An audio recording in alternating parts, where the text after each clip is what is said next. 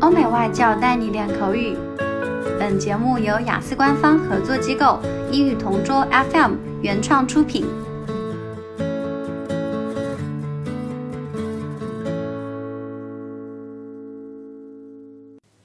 Describe an ideal house or apartment where you want to live.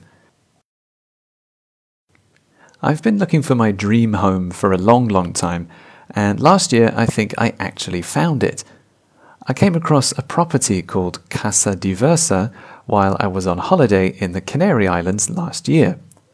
At the time, it was a hotel for tourists and visitors, and it was a huge building located in a quiet, luscious valley surrounded by banana trees.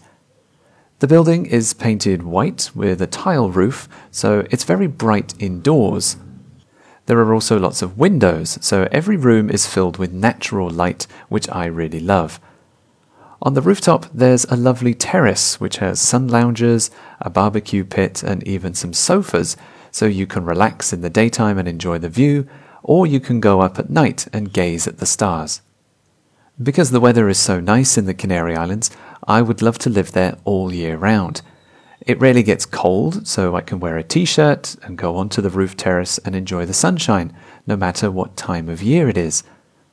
It's ideal for me because it's in a quiet location, but it's still not too far away from a supermarket and a small town.